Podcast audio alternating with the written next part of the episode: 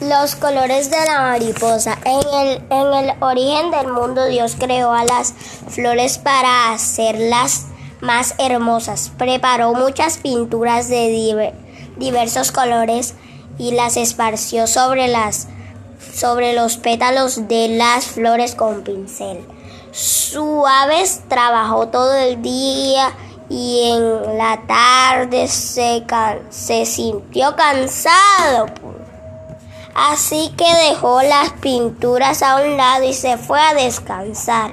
Las mariposas se sintieron muy tristes porque sus alas estaban descoloridas.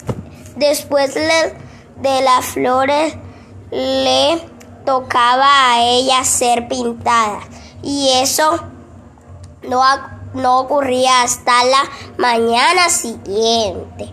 Pero las mariposas viven un día solamente, por eso es por eso se le llama flores de un día y no podían esperar hasta el día siguiente. Las flores tuvieron una idea maravillosa. Invitaron a las mariposas a pasarle a pasarse un largo rato sobre su pétalo para que sus alas se tiñeran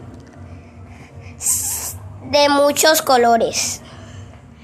Aprovecharon que la pintura estaba fresca, así lo hicieron las mariposas y en sus alas quedaron los colores de las pétalos mezclados de distintos de distintos